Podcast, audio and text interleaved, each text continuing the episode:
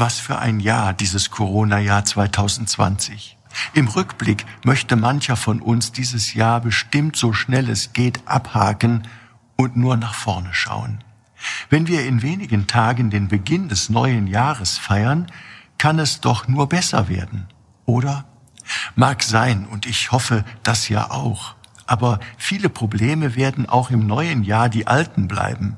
Klar, es wird auch gute Nachrichten geben. Vielleicht wird es zum Beispiel dank der neuen Impfstoffe bald möglich, dass wir das gefährliche Coronavirus immer besser in den Griff bekommen. Doch nur weil ein neues Jahr mit neuen Chancen und Möglichkeiten vor der Tür steht, wird von ganz alleine bestimmt nicht alles besser. Denn wenn wir wirklich grundlegende Veränderungen wünschen, die unser ganzes Leben lebenswerter und liebenswerter machen, dann müssen wir uns zuerst von Gott, von seiner Liebe verwandeln lassen. Wir alle können tiefer in sie eintauchen, uns von ihr berühren lassen und so auch menschlich wachsen, gerechter, friedlicher, solidarischer werden. So schaffen wir es auch, die Narben und Wunden des Missbrauchs aufzuarbeiten.